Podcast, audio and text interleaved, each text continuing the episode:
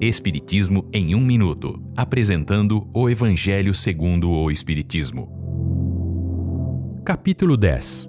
Bem-aventurados os que são misericordiosos. O cisco e o pedaço de madeira no olho. Disse Jesus: Por que você repara o cisco no olho do seu irmão e não vê o pedaço de madeira que está no seu olho? Nesta frase, Jesus mostra a incoerência em ver o mal em outra pessoa antes de ver o mal em si próprio. O orgulho induz o homem a esconder seus próprios defeitos morais e o impede de ressaltar as qualidades de seu próximo. É por essa razão que Jesus se empenhou em combater o orgulho, que é o principal obstáculo ao progresso da humanidade. Assim, a verdadeira caridade consiste em ser modesto, simples e tolerante. É preciso ser justo e, antes de ver o mal em outra pessoa, é necessário julgar a si mesmo.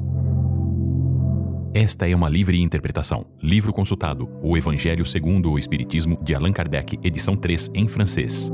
Visite nosso site www.vidaespiritismo.com.br.